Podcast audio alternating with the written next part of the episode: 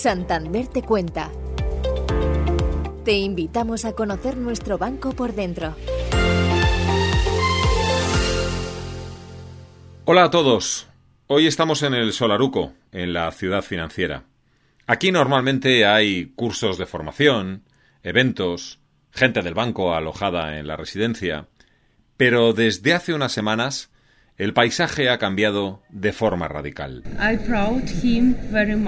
Estoy muy orgullosa de él y de que esté en Ucrania. Le respetamos y le creemos. Esta mujer tan orgullosa de la actuación del presidente Zelensky es ucraniana.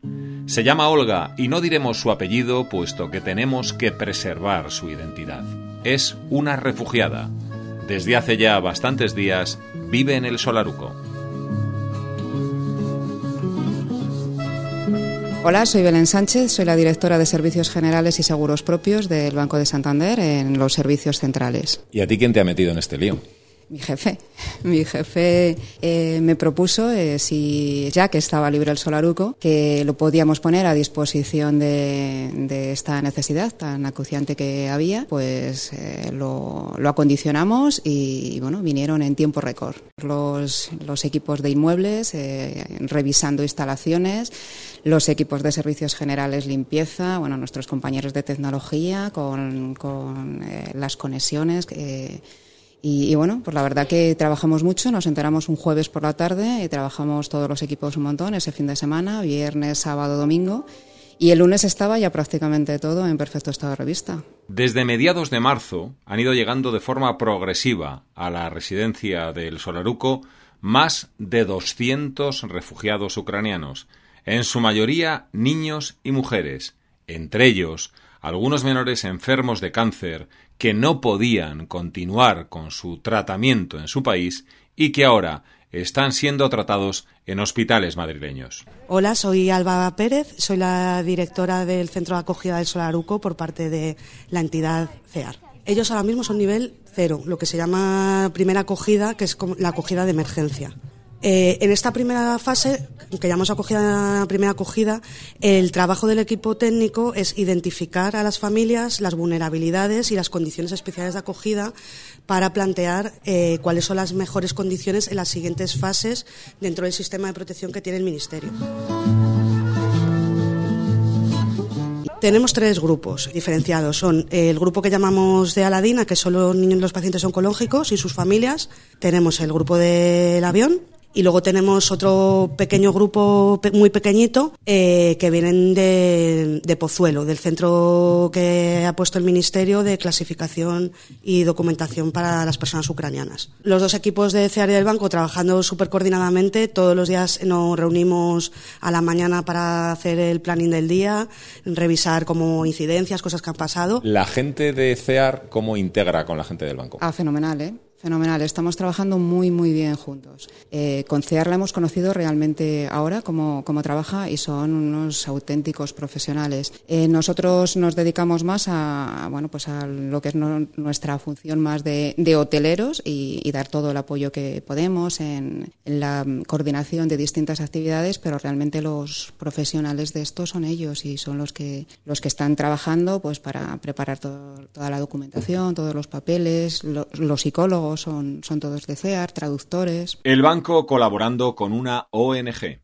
No es la primera vez ni será la última, pero en este caso la urgencia aprieta. CEAR es la Comisión Española de Ayuda al Refugiado. Tienen toda la experiencia del mundo. Y a pesar de ello, en algo tan nuevo como esto, ellos también aprenden del Santander, como recuerda su coordinadora del proyecto, Alba Pérez. Estoy aprendiendo mucho. Eh, hay muchas cosas buenas de sacar de un banco y muchas cosas buenas de sacar de una ONG. A mí me parece que está siendo una experiencia muy enriquecedora por las dos partes. Cuando eh, lo ves en televisión, en los medios, eh, no te imaginas la realidad que, están viviendo ellos. Cuando compartes aquí un día con ellos, sí que te das cuenta de, bueno, pues de, todo lo que han sufrido hasta llegar hasta aquí y, bueno, pues, pues, pues cómo llegan. Y luego la verdad es que ya con la ayuda de todos pues, pues sí que han ido eh, mejorando. Eh, ves que, que, bueno, que ya eh, tienen un día a día más estable y bueno, la verdad es que sí, sí, eh, ha cambiado 100% la, la perspectiva. Esto a mí lo que me está demostrando es que cuando se quiere, se puede. Y que cuando cooperamos con las manos adecuadas, eh, somos capaces de dar unas condiciones de acogida a las personas refugiadas muy dignas. Oye, ¿cómo es el, cómo es el traslado? ¿Cómo les lleváis todas las Lo mañanas? estamos llevando por los más pequeñajos en los coches y la- los que quedamos ya, los más mayorcitos, vamos en el autobús y vamos hasta allí. 15, normalmente hay dos bebés y 13 un poquito más mayores. Están apuntados algunos niños más, pero como son oncológicos, entonces no siempre participan. Vale, discúlpame, voy a... Sí. Victoria, está Victoria al final, sí, y Paulina también, vale. Ya estamos en el pequeño autobús que cada día va a la escuela infantil. Es el mismo ambiente que en cualquier ruta escolar de nuestros pueblos o ciudades. Y también aquí hay algún pequeño que tiene un disgusto tremendo.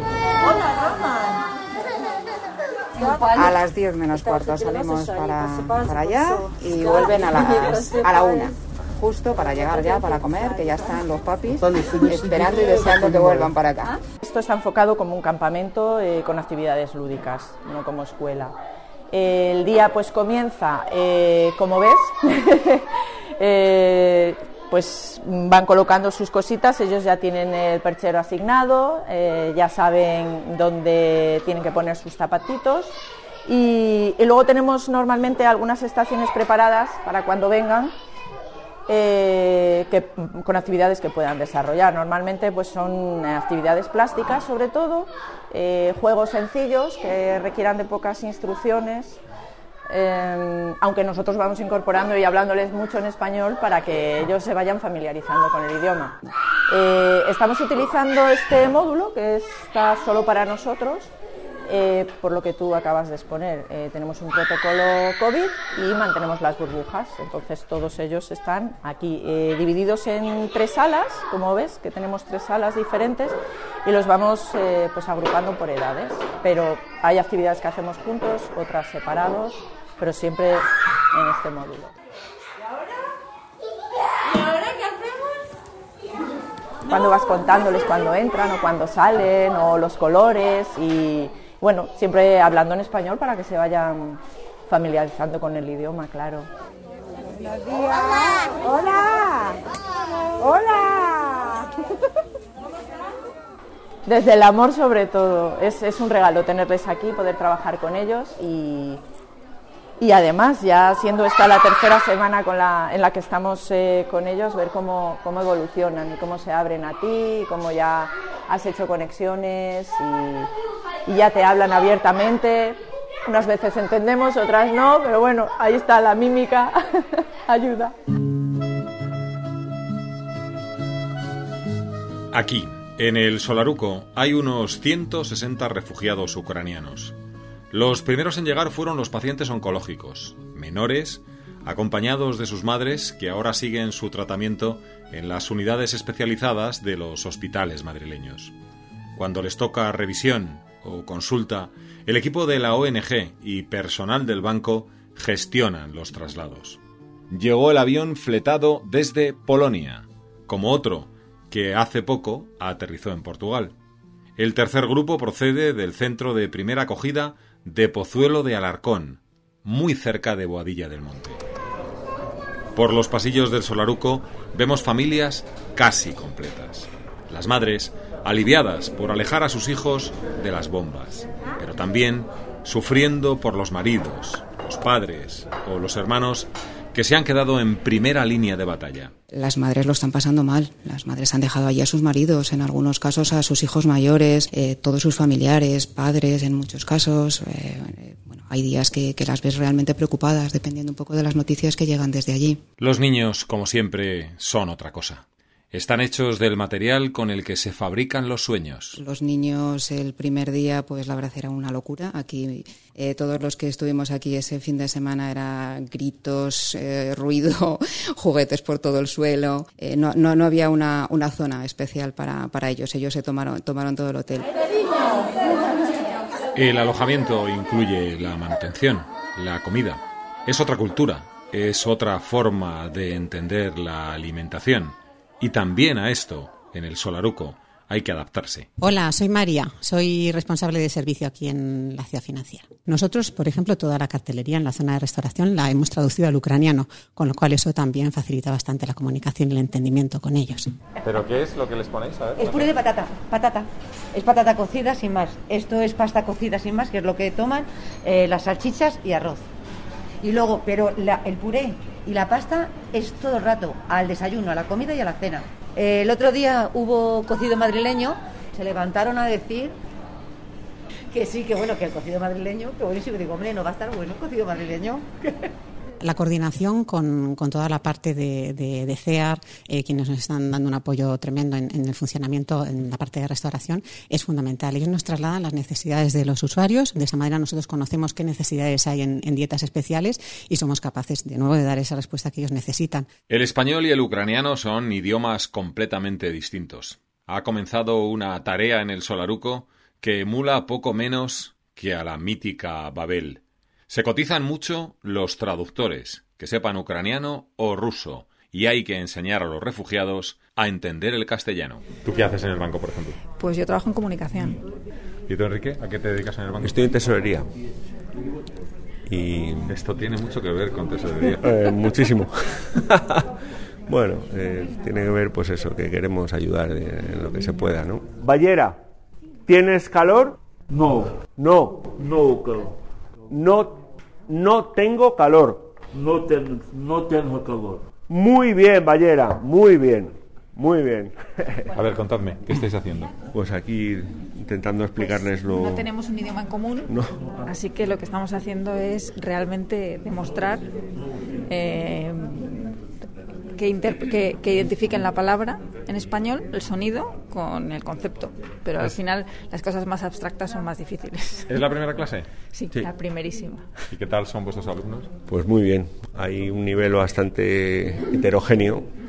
Hay gente que, que entiende un poco más, más joven, gente más mayor que entiende un poco menos y me doy cuenta que es muy difícil no empezar como si nos enseñaran nosotros ucraniano que no no tendríamos ni idea no vuelve al básico a las señas oye y sois voluntarios sí, ¿Y, y esto cómo se hace uno voluntario de enseñar español a un ucraniano cómo no se puede hacer uno voluntario o sea, realmente piensas que puedes ayudar con, con cualquier cosa. Me llamo. Me llamo. Elena.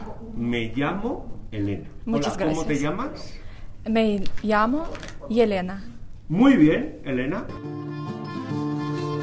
Y luego hemos tenido otras actividades de fin de semana. Eh, bueno, pues lo que más valoran, sobre todo las mamás, es yoga, ese momento de yoga para ellas eh, especial, relax y demás. Y los niños lo que más valoran es baile. El baile les, les encanta. O sea que bueno, que ya llevamos dos fines de semana con esas actividades y repetiremos. Y luego, bueno, a medida que vaya haciendo ya mejor tiempo, pues más actividades al aire libre. Desconcierto, alivio, miedo al futuro incertidumbre, nostalgia. Es todo un crisol de sentimientos que se ve en las caras de todos los refugiados ucranianos del Solaruco. En sus gestos y en su voz, también la palabra gracias. Uh, Hola. Queremos decirle muchas cosas al Banco Santander por esta oportunidad que nos ha ofrecido a nosotros, los ucranianos, de estar aquí a salvo. Muchísimas gracias. Gracias por el vuelo desde Polonia. Era gratis, como todo aquí. Todo es realmente lujoso. Y la comida aquí está muy sabrosa. Y la gente es muy alegre y acogedora. Muchas gracias por el recibimiento que nos ha dado uh, todo el mundo en todas partes desde el principio hasta ahora. Toda la gente de CEAR y Santander son muy acogedores y están haciendo mucho aquí en España por nosotros los ucranianos. Gracias una vez más.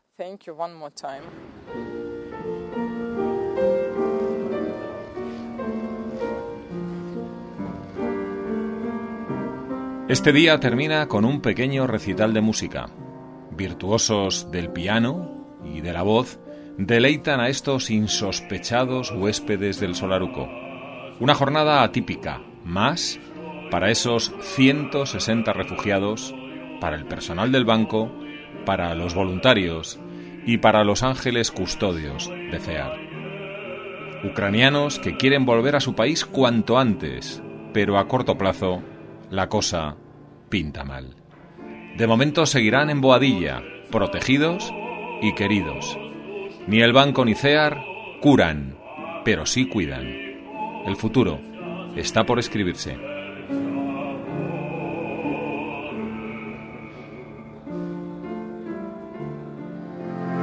Santander te cuenta